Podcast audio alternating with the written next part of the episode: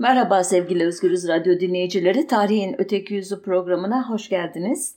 AKP iktidarı ile birlikte siyasi kültürümüze giren yeni unsur birini veya bir grubu eleştirirken özellikle size muhalif bir grupsa bu İslam tarihinden figürler veya olaylarla bugünün kişileri ve olaylar arasında paralellik kurmak biliyorsunuz. Analoji yapmak deniyor buna.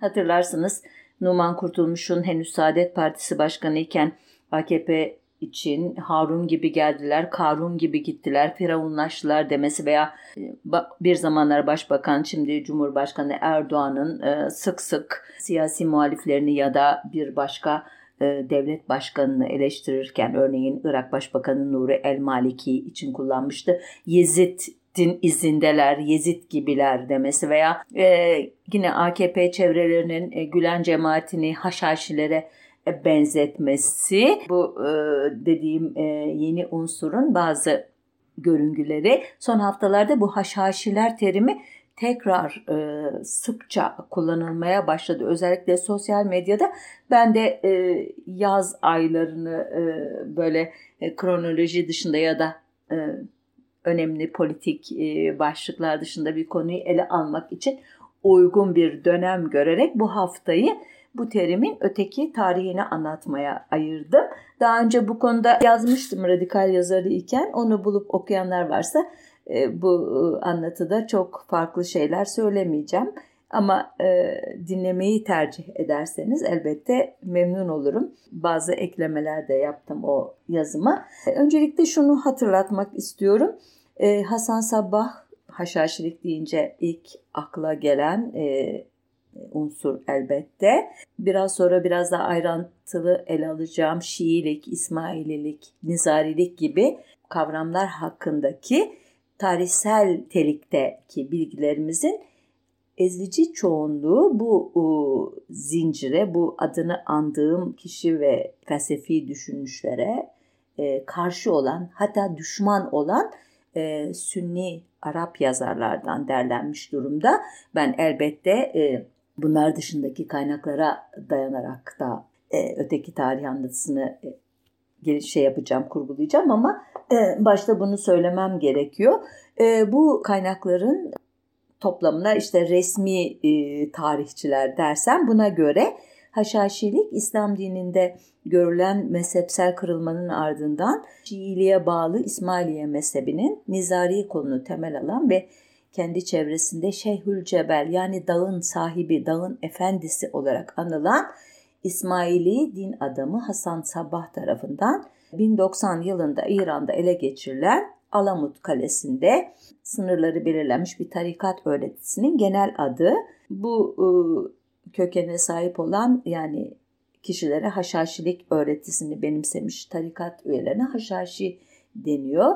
E, bunların sayısız suikast ve e, terör eylemi e, gerçekleştirdiği anlatılıyor resmi öğretide. Bu tarikatın Hasan Sabah'ın üyelerini motive etmek için ve bu suikastleri gerçekleştirmelerini sağlamak için onları haşhaş bitkisinden elde edilmiş olan uyuşturucularla sürekli takviye ettiğine inanılıyor ve e, bu haşhaşiler adlandırması da buradan geliyor resmi öğretiye göre. Şimdi e, hem resmi anlatıdaki bazı unsurları hem de öteki tarih anlatısındaki unsurları birleştiren kendi e, hikayemi sizlerle paylaşmak istiyorum.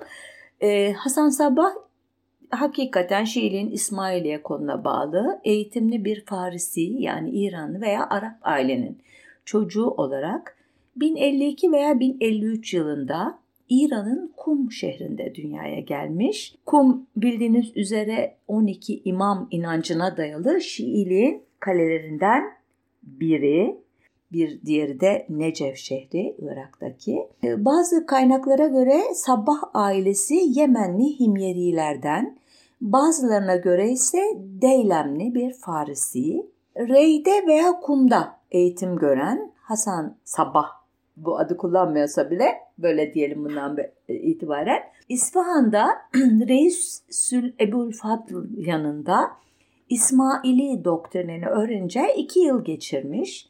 İsmaililik 6. İmam Cafer es-Sadık 765 yılında öldüğünde 7. imam olarak Musa bin Cafer el-Kazım'ın yerine Cafer-i Sadık'ın kendisinden önce ölmüş olan oğlu İsmail bin Cafer el-Mübarek'i 7. imam olarak kabul eden Şii mezhebi. Çok karışık olduğunu farkındayım.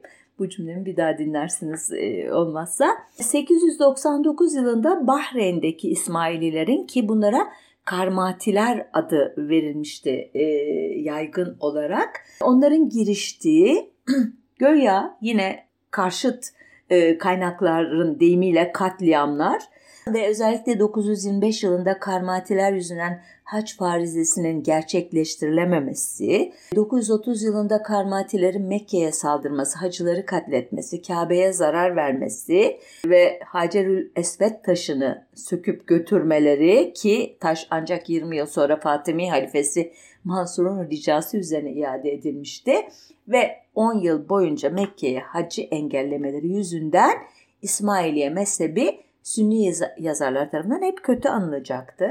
Neden? Ee, bu, örneğin Faik Bulut e, okursanız Karmatiler bir suç teşkilatı olduklarından yapmıyorlardı bunları.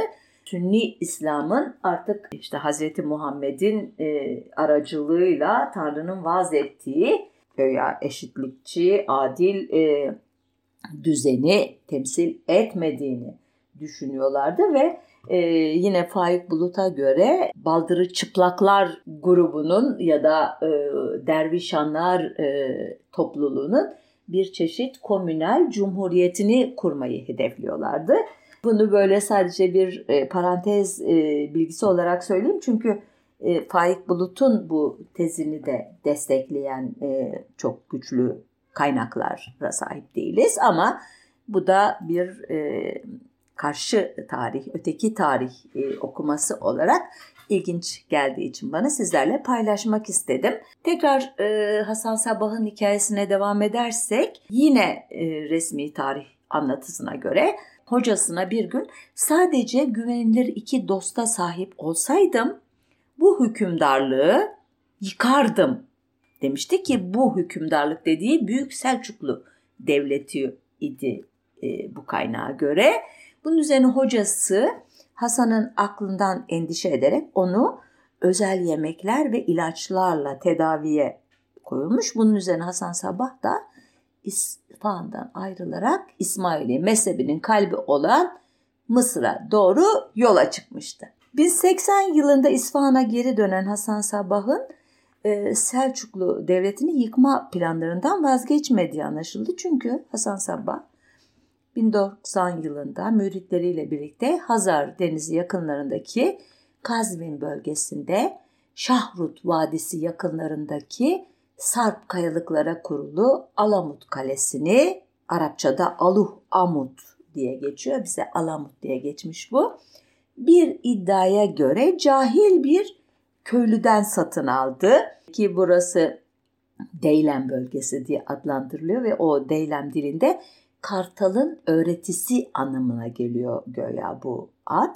Batılılar buna kartal yuvası e, bunu kartal yuvası diye tercüme edecekler. Hasan Sabah'ın 1124 yılındaki ölümüne kadar 34 yıl hiç ayrılmadığı e, Alamut'ta yine Faik Bulut'un deyimiyle eşitlikçi Dervişan Cumhuriyetlerinden biri kurulmuştu. Aynı Karmatilerin Bahreyn'de kurduğu türden. Ayrıca muazzam bir kütüphane oluşturulmuştu. Dönemin ünlü bilginleri burada ağırlanıyordu. Arap tarihçi İbnül Esir e, örneğin bütün Sünni itikadına e, rağmen Hasan Sabbah'ın sihir, matematik, astronomi ve diğer bilim dallarında kabiliyetli ve mahir olduğunu anlatacaktı. Ancak e, Sünni kaynaklar ağırlıklı olarak Hasan e, Sabbah'ın Alamut'ta İslam'ın sapkın bir versiyonunu uyguladığını, şarabı serbest bırakmasına dayanarak e, temellendirmeye çalışacaklar. Burada Faik Bulut'a yeniden referans vereceğim. O e, Şii kaynaklardan daha çok e, yararlanarak bir Hasan Sabah e, portresi çiziyor ve diyor ki mizaç olarak çileci ve münzevi bir hayat süren Hasan Sabah hükmettiği kalede çalgı çalmayı, içki içmeyi yasaklamıştı. Son derece eşitlikçi ve kuralcıydı. Kimseyi kayırmaz, yakınlarını asla kollamaz, herkese karşı aynı adaleti uygulardı. Oğullarından Muhammed'i içki içti diye Üstad Hüseyin'i de ünlü davetçi Hüseyin Kaini cinayetine karıştığı için gözünü kırpmadan öldürdü. İzleyen yıllarda çevreyi kasıp kavuran kuraklık yüzünden hanımını ve kızını kaledeki diğer kadınlarla birlikte sade hayata alışmaları ve halkla dayanışma babından çalışmaya gönderdiği köylerden bir daha geri çağırmadı. Şimdi fark etmişsinizdir. Sünni kaynaklar Hasan Sabbah'ı içki hatta biraz sonra daha ayrıntılı anlatacağım üzere haşhaştan elde edilen işte e, afyon e, türü uyuşturucularla baştan çıkaran biri olarak tarif ederken Şii kaynaklar onu aksine içkiye e, falan karşı gayet muhafazakar bir münzevi derviş olarak tarif ediyor imiş. Buradan Hasan e, Sabah'ı e, yine Sünni kaynaklar nezdinde bugün e, en tehlikeli e, e, muhalifler için kullanılan haşhaşiler e, denildiği zaman akla gelen e, en e, önemli özellikleri açısından tekrar ele alırsak bu suikasti bir siyaset aracı olarak etkin bir şekilde kullanmaları olarak tarif ediliyor. Aslında Hasan Sabbah çağında veya daha öncesinde veya daha sonrasında özellikle e, Doğu dünyasında ve Batı'da da siyasi amaçla gerçekleştirilmiş cinayetler, suikastler, katliamlar çok yaygın ama Hasan Sabbah'ın adı ve onun adamlarının adı nedense bu e, konuda ayrı bir yere oturtuluyor. E, ki bu suikastlerden en ünlüsü 1092 yılında Selçuklu Sultanı Melikşah'ın ünlü veziri Nizamül Mülk'e yönelik olan ancak e, bugün ilk hamleyi Nizamül Mülk'ün yaptığını e, anlatıyor tarih e, kaynakları. Nizamül Mülk'ün askerleri Alamut'u kuşatıyorlar ama başarısız oluyorlar. Ardından Nizamül Mülk şüpheli biçimde öldürülüyor. Ki bu cinayetin Melikşah'ın kendisi tarafından veya oğlunu tahta geçirmek isteyen eşi Terken Hatun ya da Nizamül Mülk'ün rakibi Tacül Mülk tarafından işlenmiş olduğunu yazan kaynaklar da var. Yani bu karanlıkta kalmış bir konu. Ancak özellikle e, Semerkant, e, efendim söyleyeyim Doğu'nun limanları, e, Tanios Kalesi, işte Arapların gözüyle Haçlı Seferleri gibi romanları ve e, tarih çalışmalarıyla tanıdığımız e, ve ayrıca denemeleri de çok e, gerçekten ölümcül kimlikler özellikle çok etkileyici bir e, kitaptır. Okumanızı tavsiye ederim. Amin Maluf yazarın adını en sona bıraktım. E, Semerkant romanında şöyle bir tarif yapar. Şüphe tohumu eker kafamıza. Der ki kitaplarda bir efsane dolaşır İçinde bulunduğumuz bin yılın başına her biri kendince damgasını vurmuş üç İranlı arkadaştan söz eder efsane. Dünyayı gözlemleyen Ömer Hayyam, o dünyayı yöneten Nizamül Mülk ve aynı dünyaya dehşet saçan Hasan Sabbah. Birlikte Nişapur'da eğitim gördükleri rivayet edilir. Tabii ki bu doğru olamaz. Çünkü Nizam Ömer'den 30 yaş daha büyüktür ve Hasan eğitimini Rey'de yapmıştır. Belki doğduğu şehir olan Kum'da da biraz ders almış ama kesinlikle Nişapur'da mektebe, medreseye gitmemiştir. Acaba hakikat Semerkant yazmasında mıydı?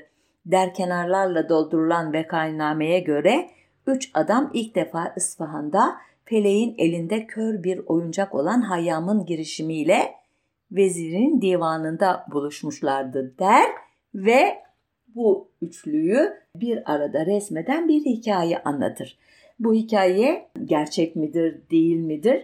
Hiçbir zaman emin olamayız ama gerçekten de Zamül Mülk'ün e, ünlü astronomi, bilgini şair ve felsefeci, felsefeci Ömer Hayyam'la e, çocukluk arkadaşı olmasa dahi tarihin bir döneminde karşılaşmış olmaları ihtimali elbette vardır. Çünkü doğum ve ölüm tarihleri itibariyle birbirine e, birbirine kesişim kümesi oluşturan e, kişiler Hasan Sabbah da ona keza e, yaşıt olmamaları ayrı ama bir şekilde hayatlarının birbirine değmiş olması ihtimali var. Ancak tekrar Amin Malof'a dönersem yazar romanın 3. ve 4. bölümlerinde Ömer Hayam'ın defterini arayan Amerikalı Benjamin Ömer Laşaj ağzından 20. yüzyıl İran'ı anlattıktan sonra bu kahramanı İstanbul'a getirerek Cemalettin Afgani ile görüştürür ve Afgani'yi de e, büyük bir düşünür ve devrimci olarak sunar ve onunla Ömer Hayyam'ı özdeşleştirir.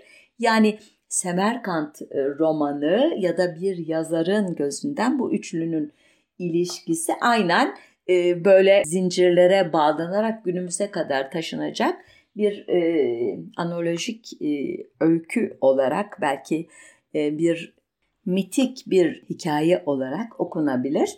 E, tekrar e, tarihsel kaynaklarda Hasan Sabah'ın e, izini sürmeye devam edersek e, 1092'de Büyük Selçuklu Sultanı Melikşah'ın ölümünden sonra oğulları Berkiyaruk ile Muhammed arasında saltanat mücadelesi sürerken 1094 yılında Kahire'deki Fatimi halifesi Muntasir 60 yıllık bir iktidarın ardından ölmüştür.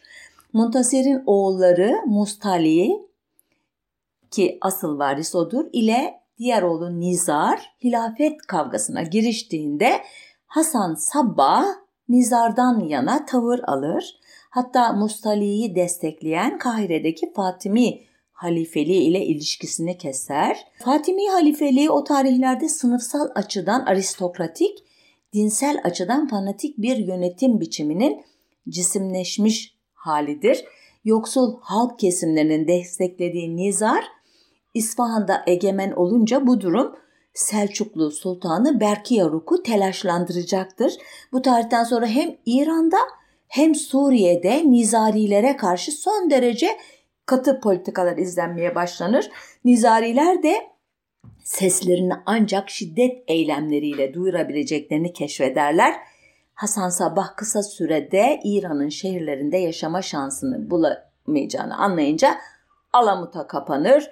Fakat Alamut'ta eğitilen bir dizi suikastçı İran'da Selçuklulara karşı Suriye ve Filistin'de yerel Arap liderlere ve 1097'den beri bölgede bulunan Haçlılara yani Franklara, Franklere ya da o dönemin terminolojisiyle onlara yönelik siyasi cinayetler yoluyla kaos ve panik yaratarak mevcut iktidarları zayıflatma stratejisi izlerler.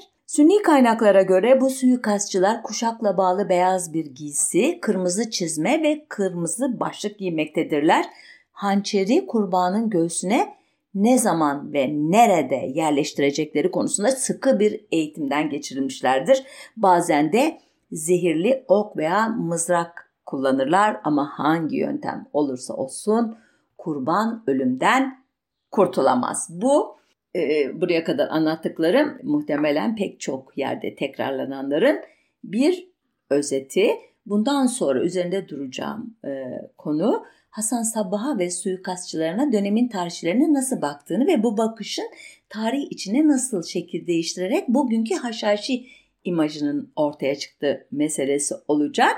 Ee, Hasan Sabbah'ın 1124 yılında doğal yollardan öldüğünü e, hatırlatarak devam edeyim.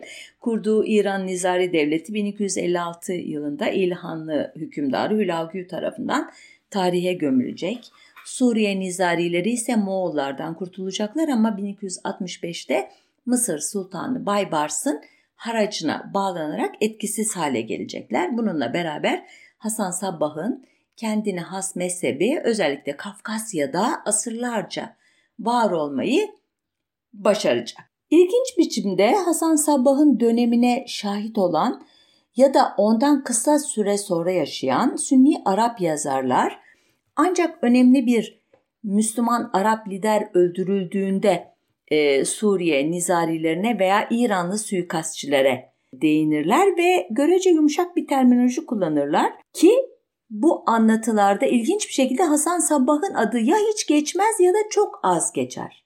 Ancak zaman ilerledikçe ifadeler sertleşmeye başlar. Örneğin Arap yazarı İbnül Kalanisi ölümü 1160 yılında, yılında Nizarilerden 1115 yılındaki Haçlı Sadrı sırasında Şam'ı savunan şerefli ve gururlu kahramanlar olarak söz eder. Yani olumlu bir dil kullanır. Neye dikkat çekmek istiyorum?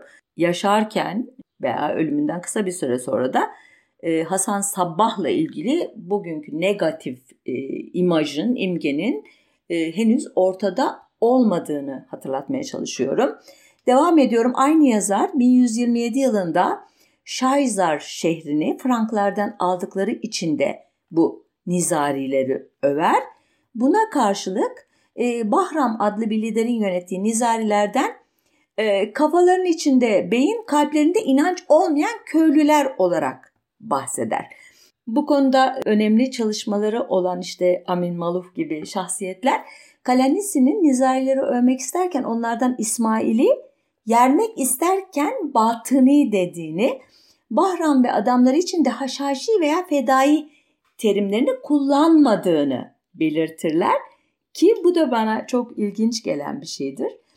Ee, bir başka ilginç e, bilgi 1162-1192 yılları arasında Suriye nizarilerinin başına geçen Raşididdin de hem bölgedeki Sünni Araplar hem Franklar tarafından saygıyla anılan bir kişi idi. Raşididdin Kuzey Irak'ta Basra kıyılarında doğmuştu ama bölgeye Alamut'tan gönderilmişti. 30 yıllık iktidarı sırasında tam bir Suriyeli olduğu ve Araplar tarafından İsmaililerin lideri olarak saygıyla e, anıldığı görülüyor kaynaklarda. Haçlılar ise ona dağın yaşlı adamı e, demişlerdi ki bu günümüzde de Batı literatüründe e, bir yazı okuduğunuzda karşınıza çıkacak bir terminoloji ki Haçlıların o tarihlerde çoktan ölmüş olan Hasan Sabbah'tan haberdar olduğuna dair bir ipucu, bir bilgi yok o dönemin kaynaklarını incelediğimizde. Raşididdin'in adamları 1187'de Kudüs'ü Haçlılardan geri alan Selahattin Eyyubi'yi iki kez öldürmeye kalkışıyorlar ve Selahattin sonunda Raşididdin'le anlaşarak canını kurtarıyor. Halbuki öteki tarih anlatılarında Raşididdin'in e, Haçlılara yönelik e, suikastleri, yıpratma e, saldırıları olmasaydı Selahattin e, Kudüs'ü geri alma e, konusunda e, bu kadar e, diyeyim e, başarılı olamazdı, eli bu kadar rahat olmazdı diyorlar. Yani Raşidüddin'in ektiği fidanların meyvesini Selahattin Eyyubi e, toplamıştır demeye getiriyorlar. Bilemiyoruz elbette. Ve Selahattin Eyyubi'ye yönelik e, suikast iddiaları da daha sonradan e, Sünni tarihçilerin Haşhaşilere yönelik olumsuz anlatılarına bir zemin oluşturacak. Belki ilk defa burada başlayacak bu negatif anlatı. Bu arada 1182-1184 arasının olaylarını kaydeden Haçlı kronikçisi Tirli ya da Surlu William'ın hem bizim adamlar hem Araplar onlara asasini derler. Ama bu kelimenin nereden geldiği bilinmez diye yazdığını hatırlatırım onlar dediği nizariler William'ın. Yani bugün kullanılan haşhaşi teriminin batı dillerindeki karşılığı sayılan bu kelime o tarihlerde biliniyordu. Ama haşhaş ile arasında bir bağı olaylara birinci elden tanık olan biri dahi kurmamıştı. Nitekim o yıllarda Arapça sözlüklerde de bu kelime haşhaşi kelimesi yer almıyordu belki halkın arasında kullanılan bir terimdi. Modern sözlüklerde yer alan haşişa ise kafaya giyilen bir çeşit başlığın adı. Belki de Suriye'de kendi kalelerinde yaşayan nizariler gerçekten ayırt edici bir başlık giyiyorlardı. Nitekim biraz önce belirttiğim gibi bazı kaynaklarda fedailerin özel giysileri, özel ayakkabıları, özel başlıkları olduğuna dair bazı ifadeler var. Belki buradan gelme bir e, terim haşişa. E, Hasan Sabbah'ın ya da Raşidüddin'in adamlarının 1192 yılında Kudüs'ün kağıt üzerindeki kralı Monferalı Konrad'ı öldürmesi Haçlılar arasında fidai ki bugünkü fedai teriminin karşılığı bu sözcük bunun dolaşmaya başlamasına neden oldu diyor batılı kaynaklar. Fidai para karşılığında hayatını feda eden anlamına geliyormuş Haçlılar için. Fedaileri ilk kez haşhaşin ki haşhaşinin çoğulu bu biliyorsunuz Arapça bilenler anlayacaklardır. Böyle adlandıranlar da Haçlılar imiş. Büyük ihtimalle Hat Franklar, Haçlılar bu kadar çılgınca işlerin ancak uyuşturucu alınarak ki haşhaşın sütü olan afyondan söz ediyorum. Ee, ancak afyon çekilerek yapılabileceği gibi bir inanca kapılmışlardı. Halbuki haşhaş veya afyon alan birinin uyanık kalması bile zor. Yani nerede e, e, kaldı ki nerede e, çok dikkat gerektiren bir suikast eylemini planlayacaklar ve gerçekleştirecekler. Gerçekten zorlama bir etimoloji olduğu anlaşılıyor ya da bu gruba atfedilen zorlama bir nitelik hakikaten e, bu isimlendirme meselesi e, daha e, üzerinde çalışmayı gerektiriyor. Ancak Frankların bu haşhaşin e, terminolojisi bu tarihten sonra da Sünni Arap yazarlar tarafından kullanılmamış. E, İbni Atir'e göre ki ölümü 1233 oldukça geç bu tarihten sonra. Hasan Sabbah sadece İsmaililerin lideri. Yazar İran'dan gelen suikastçileri ki bunlarla Hasan Sabah arasında ilişki kurup kurmadığı da belli olmuyor anlatısından. Batıni diye adlandırıyor. Fakat haşhaşi veya fedai terimini aynı şekilde Sünnilerin sapkınlar için kullandığı melahide terimini kullanmıyor hiçbir şekilde eserinde. Aynı şekilde Halep şehrinin ünlü tarihçisi Kemalettin ki onun da ölümü 1262 onda da haşhaşi terimine rastlanmıyor ki bana gerçekten ilginç geldi bu durum. Daha ilginci 1256 e, yılında Hülagü'nün Alamut Kalesi'ni fethettikten ve kaledeki büyük kitaplığı imha ettikten e, sonra Hülagü ile birlikte Alamut'a gelen 30 yaşındaki Cüveyni adlı tarihçinin buradan birkaç kitap kurtarmayı başardığını e, anlatır kaynaklar. Bunlar arasında Sergüzeşti Seyyidna adlı bir kitap da vardır. Bu kitap iddiaya göre Hasan Sabbah'ın biyografisidir.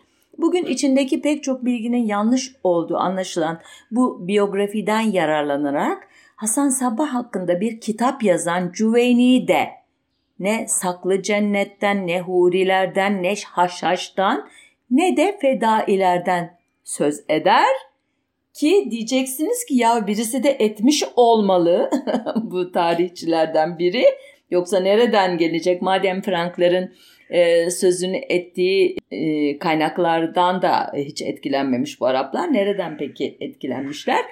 İlk kez haşhaşin terimini kullanan Arap tarihçi İsmail el-Makdisi ölümü 1268 yılı. Ancak o da terimi Hasan Sabah'ın adamları için değil Suriyeli nizariler için kullanıyor. Mısırlı tarihçi İbni Müyesser ölümü 1287 Suriye'deki İsmaililere Haşhaşiye, Alamut'takilere Batıniye, Malahide, Horasan'dakilere ise Talimiye dendiğini belirtmekle yetiniyor. Ancak bu iki yazar da Haşhaşiye teriminin kökenini açıklamıyorlar. Ee, belki o günlerde çok iyi bilinen bir terim olduğu için. Ancak bu kadar iyi biliniyorsa kaynaklarda neden bu kadar az karşımıza çıkıyor onu da anlatmak zor. Devam ediyoruz iz sürmeye. İlginçtir Eyyubilerin tarihini yazan Cemalettin Salim ki ölümü 1298 Batıni ve İsmaili terimini kullanırken fedai ve haşhaşin terimini katiyen kullanmıyor. Sadece Selahattin Eyyubi'ye suikast yapan kişiyi melahide olarak niteliyor. Bir başka Arap tarihçi El Cevzi ölümü 1350 Hasan Sabbah ve adamlarını özür dilerim Hasan Sabbah adamlarını beyinleri uyuşuncaya kadar balla yoğrulmuş fındık ve kimyonla beslerdi. Ondan sonra onları suikast planlarını ezberletirdi diyerek evet bingo bugün e, kafalarda olan haşhaşiler tanımının ilk e, neredeyse e, tarif şeyini cümlesini kuruyor. Bu iddia İbni Katir ki ölümü 1370 onun tarafından aynen te- tekrarlanıyor. Katir fedai terimini sadece bir defa Selçuklu Sultanı Berki Yaruk'u 1095'te öldürülen İranlı suikastçı için kullanıyor. Bu da ilginç. Kısacası 14. yüzyılın sonuna kadar İranlı ve Arap Sünni tarihçiler için Nizariler önemli fakat hassas Hasan Sabbah'ın adamları çok önemli figürler değil. Adlarına ancak çok önemli olaylarda değiniliyor ama fedai, haşhaşin tabirleri neredeyse hiç kullanılmıyor. Bu terim nizarlerden çok darbe yiyen haçlar arasında ortaya çıkıyor ve evet şimdi en e, önemli cümlemi kuruyorum. Haçlılar tarafından Avrupa'ya taşınıyor.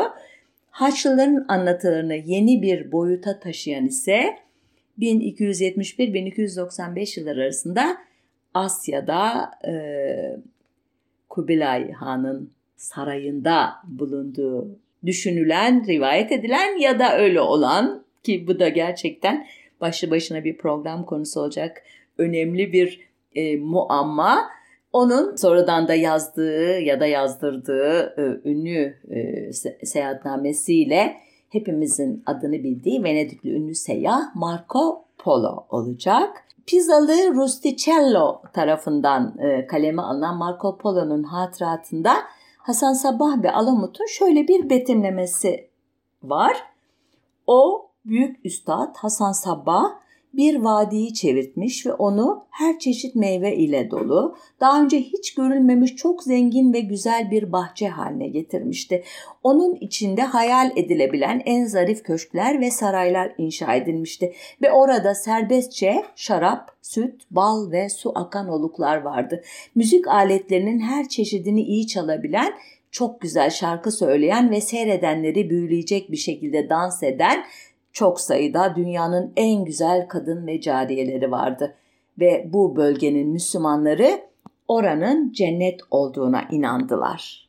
Daha sonraki dönemde e, üretilmiş pek çok e, batılı e, eserde, romanda, şiirde karşımıza çıkacak ve e, nihayet e, Edward Said'in Şarkiyatçılık adlı o müthiş eserinde e, enine boyuna irdelenecek olan o bakış açısının e, ne diyeyimse e, temel e, klişelerini gördüğümüz bu anlatı daha devam ediyor. E, Marco Polo bundan sonra Hasan Sabbah'ın fedaileri nasıl eğittiğini, nasıl haşhaş içirerek kontrol altına aldığını, nasıl ölüme gönderdiğini anlatıyor. Ancak bu hikayelerin rivayetlere dayandığı anlaşılıyor. Çünkü Marco Polo bölgeden kendi anlatısına göre 1271-1275 yılları arasında geçtiğinde 20 yaşındaydı. Bir. İki, Alamut Kalesi'ne gitmemişti. Hasan Sabbah öleli e, neredeyse e, 150 yıl olmuştu. Anlatılanlar elbette e, kuşaktan kuşağa değişerek, köpürtülerek, eklenerek, çıkarılarak e, onun kulağına ulaşmıştı. Artık ne kadar e, dile hakim olduğunu falan da bilemediğimiz için nasıl anladığını da kestiremiyoruz. Marco Polo e, anılarını ömrünün son 20 yılında gözden geçirdiğini biliyoruz.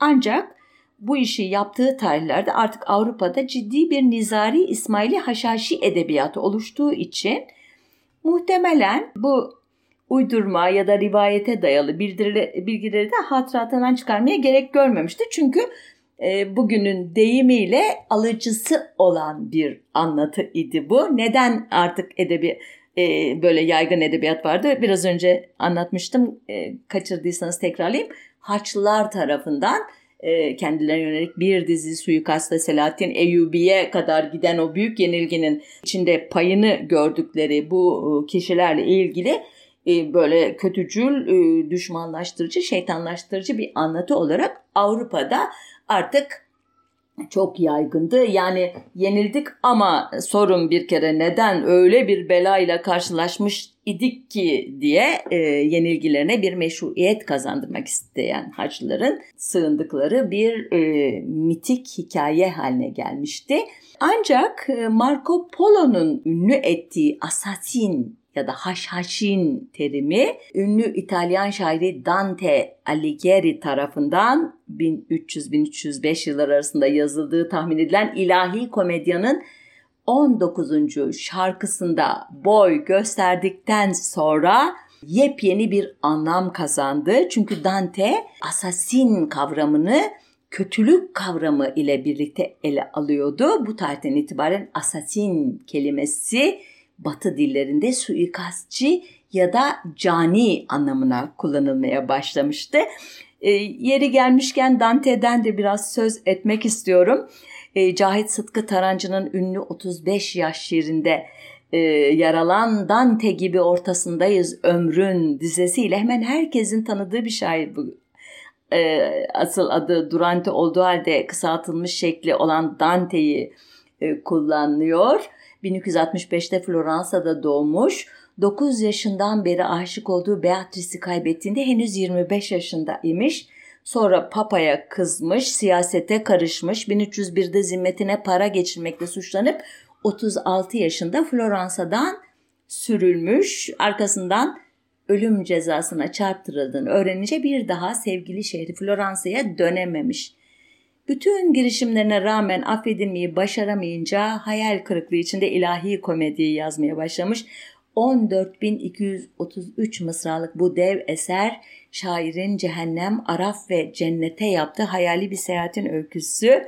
E, cehennem ve arafta kendisine şair Virgilius e, rehberlik ediyor. Araf'ın tepesinde ise büyük aşkı Beatrice ile buluşuyor. Burada bitirebilirim ama belki yolun yarısı meselesi nereden çıkmış diye merak edenler olabilir. Bunun cevabı yine ilahi komedyada gizli. Şair Cehennem bölümündeki birinci şarkıya hayat yolumuzun orta yerinde karanlık bir ormanda buldum kendimi diye başlıyor. Bu an 7 gün sürecek ilahi yolculuğun başlangıcı olarak tarif ediliyor. O günlerin anlayışına göre 35 yaş insan ömrünün yarısıydı. Bundan anlaşıldığına göre bu dizeleri 35 yaşında olduğu 1300 yılı baharında yazmıştı. O günün tarihini günü gününe verenler de var. 1300 yılının 7 Nisan'ı 8 Nisan'a bağışlayan, özür dilerim bağlayan Paskalya'nın Kutsal Cuma Gecesi. İlahi komediyi 1304'te yazmaya başladığı bilindiğine göre şiiri daha önce kaleme almış. Sonradan eserine dahil etmiş olmalı.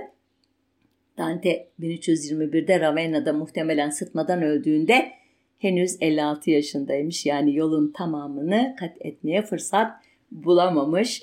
Ama e, ilahi komedya gibi muhteşem bir eser ve asasin, haşhaşin gibi gerçekten şeytanlaştırmakta kullanılan çok meşhur bir terimi edebiyata kazandırmış. Yine de e, bu e, şeytanlaştırma sürecinde adını anmamız gereken başka kişiler de var. 18. yüzyılda yaşamış ünlü Fransız dil bilimci ve şarkiyatçı Baron Silvestre de Sassy bunlardan biri. Ardından e, Avusturyalı Baron Joseph Hammer Purstal, Purstal özür dilerim ki ölümü 1856. Haşhaşin söylencesinin geç Sünni Arap versiyonunun Osmanlı ülkesinde yayılmasını sağlıyor. Hammer e, Viyana'daki Doğu Dilleri Akademisi'nde Arapça, Farsça ve Osmanlıca öğrenmiş.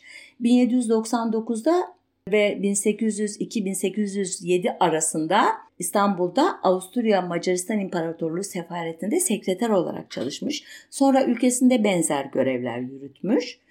Emekli olduktan sonra da 10 ciltlik Osmanlı Devleti tarihini yazmış. Bu açıdan bizlerin e, sık sık başvurduğu değerli bir kaynak e, kaynağın yazarı. Ayrıca Osmanlı ve İran edebiyatından çeviriler yapmış. Örneğin 1818'de yayınlanan Göte'nin ünlü Doğu Batı Divanı'na temel olarak Hafız'ın Divanı da var bu çevirileri arasında. Hamer'in konumuzla yani haşhaşinlerle ilgili eseri 1818'de başta Marco Polo, işte Surlu William, Whitley James gibi Haçlı tarihçiler ile Cüveyni, Ebulfida, Makrizi, El Furat, Zahireddin Maraşi gibi Arap tarihçilerin, Sünni Arap tarihçilerin özür dilerim bunu belirtmem lazım. Onların eserlerinden ve 1430'larda yazılmış bir Arap romanından yararlanarak yazdığı Türkçe adıyla Haşhaşin Tarikatı adlı kitap. Ki bu kitap bilimsel bilgilerle rivayetleri, gerçeklerle yalanları ustaca harman ederek saklı cennet, haşhaş içerek kendinden geçen fedailer, sırf öldürmek için öldüren caniler gibi bütün klişeleri kullanmakla kalmıyor.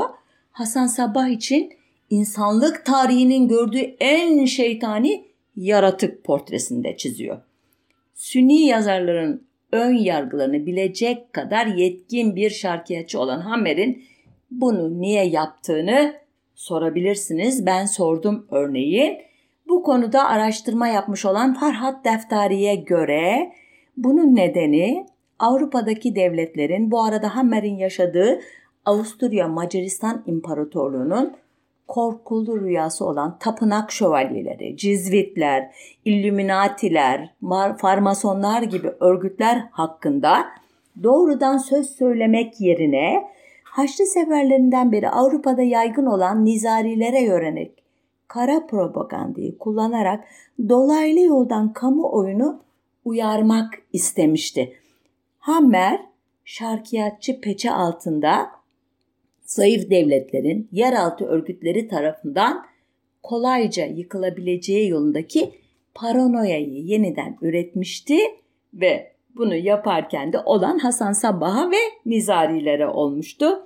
E, Hammer'in kitabı 1930'a kadar sorgulanmadan basıldı, okundu, aktarıldı diyor e, Ferhat Deftari ki Türkiye'de bugün özellikle AKP çevrelerinde veya Sünni İslamcı ilahiyatçılar arasında egemen olan Hasan Sabbah imajının kökleşmesine bu e, kişi neden olmuştu. Hammer'in çizdiği portreye ilişkin ilk şüphe Rus şarkiyatçı Ivanov'un ve ardından Amerikalı İslam tarihçisi Hudson'ın e, çalışmalarıyla doğdu. Daha sonra Bernard Lewis her ne kadar nizarilere hiç sempati duymuyorsa da haşhaşinlere dair söylencilerin uydurma olduğunu kabul etti.